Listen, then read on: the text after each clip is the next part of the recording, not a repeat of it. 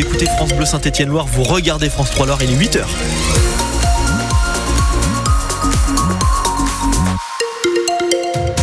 Du gris dans le ciel ce matin, mais le soleil revient progressivement. Les températures sont très froides.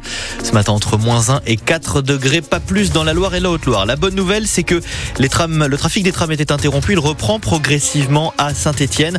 Pas encore de bouchons sur les axes principaux, même si euh, quelques ralentissements pour vous qui arrivez en voiture hein, sur la rocade ouest. On a 8 minutes euh, sur, euh, à l'heure actuelle. 8 heures, les infos, c'est avec vous. Anaïs Martin-Covy, les hébergements d'urgence sont saturés dans la Loire. Oui, les 1600 places prévues par la préfecture ne suffisent pas et ce malgré l'ouverture de 12 nouvelles places ouvertes pour l'hiver. Résultat, 300 personnes seraient sans solution d'hébergement.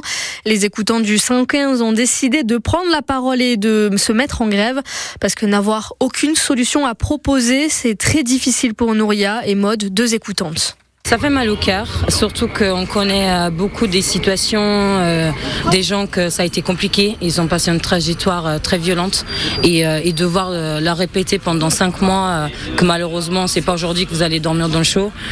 Oui, au bout d'un moment on sait même plus quoi dire, on sait même plus comment donner de l'espoir à des mamans auxquelles elles dorment dehors avec leurs enfants. C'est compliqué moralement, ça impacte la vie personnelle, ça fait changer le regard sur le monde. Et bah, il y a des arrêts maladie fréquents, il y a des crises de larmes des fois on pause au travail. Oui, ça m'a déjà arrivé, oui. Lors d'un moment en janvier euh, auquel on a dû mettre des gens dehors, ils étaient hébergés au grand froid. Et en fait, on a dû la remettre dehors euh, au bout de quelques jours. Et là, c'était très très dur. Quoi. Et qu'on a des personnes qui pleurent au téléphone, qui supplissent pour une place. Et nous, en fait, on ne peut pas les aider. Quoi. Elle conseille tout de même d'appeler tous les jours le 115 au cas où une place se serait libérée. Le 115 sera de nouveau en grève lundi. Noël rime avec générosité, mais aussi avec dépenses. Et le prix du repas de Noël ne fait pas exception cette année. Le montant du panier de Noël France Bleu augmente de plus de 20 euros par rapport à l'an dernier. Euh, vos courses pour 6 personnes vous coûteront 144 euros. La dinde et le foie gras augmentent aussi particulièrement. Vous retrouvez le détail sur francebleu.fr. Le chef de l'un des meilleurs restaurants du monde vous donne d'ailleurs quelques pistes pour réduire la facture. Michel Troisgros était notre invité euh, tout à l'heure. Il vous propose notamment un pot-au-feu avec de la volaille, du chou, de la pomme de terre et des châtiennes. Et on n'oublie pas le samoa Non, c'est l'incontournable de ce pot-au-feu. Euh, Michel Troisgros qui est aussi à l'affiche au cinéma du Méliès à Saint-Étienne aujourd'hui. Pendant dix mois, il a été suivi en cuisine jusqu'au marché par un réalisateur américain. Un documentaire qui est projeté en avant-première ce soir avant sa sortie officielle mercredi prochain. Il est 8h03, Laurent Vauquier veut pousser la SNCF à être encore plus efficace. Et c'est l'un des sujets au menu du Conseil régional. Euh, pour y parvenir, le président de la région Auvergne-Rhône-Alpes veut augmenter les pénalités avec un système de malus en cas de retard de train TER Aurélie Jacan. La région affiche d'abord ses bons résultats, moins 40% de retard, moins 30% de trains annulés, grâce, dit-elle, à un système de malus déjà en place en cas de non-ponctualité et qui sera étendu. Laurent Vauquier. Si le train est annulé, la SNCF nous doit des pénalités. Si le train est en retard, elle le doit aussi. Si les usagers n'ont pas été prévenus, on va leur imposer également des malus. Et l'objectif, c'est d'envoyer un signal très clair à la SNCF. Si euh, la qualité de service est là, on paye. Si la qualité de service n'est pas là, on met des pénalités pour amener la SNCF à bouger. Et dans le même temps, on va les aider. C'est-à-dire qu'on va mettre beaucoup d'argent pour acheter du nouveau matériel. Oui, 3 milliards d'euros pour acheter 130 rames. Mais ce ne sera pas que des rames en plus, prévient l'opposition, puisque ça comprend aussi toutes les vieilles à remplacer.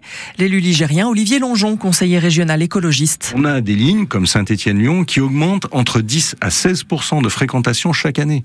Il faut au minimum 500 rames de train pour que tout roule dans les bonnes conditions. il y a un moyen très simple. La région est très peu endettée. Et là, il faut qu'on fasse appel et recours à l'emprunt pour mettre de l'argent sur le fer s'il veut réduire l'impact qu'on a tous les jours sur le dérèglement climatique. Et l'opposition demande aussi à la région de soutenir les projets de RER e métropolitain, notamment pourquoi pas entre Lyon et Saint-Etienne. Les élus d'Auvergne-Rhône-Alpes sont réunis en assemblée plénière jusqu'à ce soir. 8h04, cette question, Anaïs. Peut-on de nouveau croire en une montée en Ligue 1 ou pas? En tout cas, c'est euh, l'objectif du nouvel entraîneur de la Saint-Etienne. À 24 heures de son premier match avec les Verts, Olivier Dalloglio compte bien lancer une nouvelle dynamique pour y croire de nouveau. Et il compte sur les joueurs pour être notamment davantage concentrés. Je ne vais pas tout dévoiler là, mais c'est vrai que les priorités, je vous l'ai dit, il faut, garder cette rigueur, cette intensité. C'est le mot que j'ai employé le plus, euh, c'est l'intensité dans les courses. Intensité euh, dans le mental aussi, ne pas lâcher. Voilà, c'est surtout ça que j'ai vu. Euh, après, bien sûr, il y a sur les aspects euh, tactiques et techniques, il y a certainement des choses à améliorer. J'ai parfois vu un manque d'attention au niveau défensif. C'était pas spécialement un manque d'envie, mais un manque d'attention.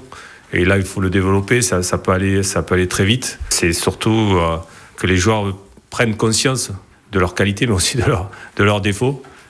Donc c'est euh, là sur les prochains jours parce que là tout s'accélère. Il y a deux matchs qui arrivent très rapidement.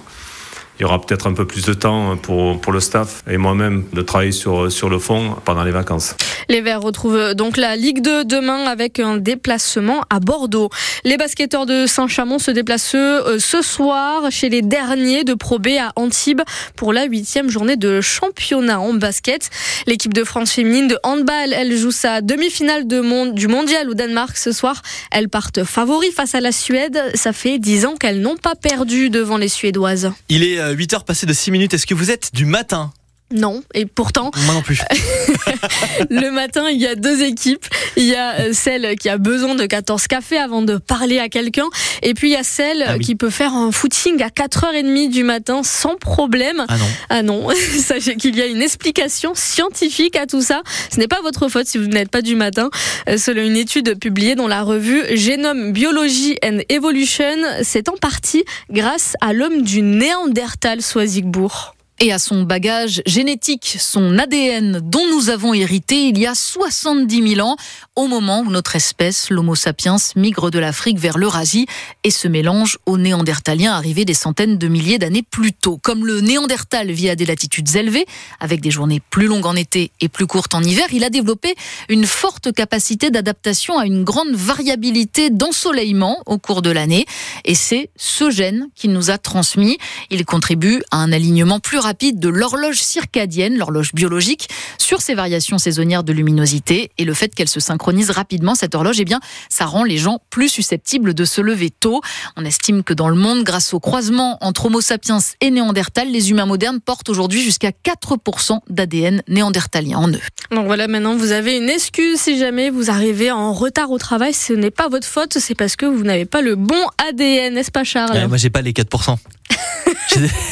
J'en avais que 3. Je suis pas néandertal moi. Vraiment, Ouais, voilà. euh, pas du tout. Bah, pas c'est pas pas votre faute.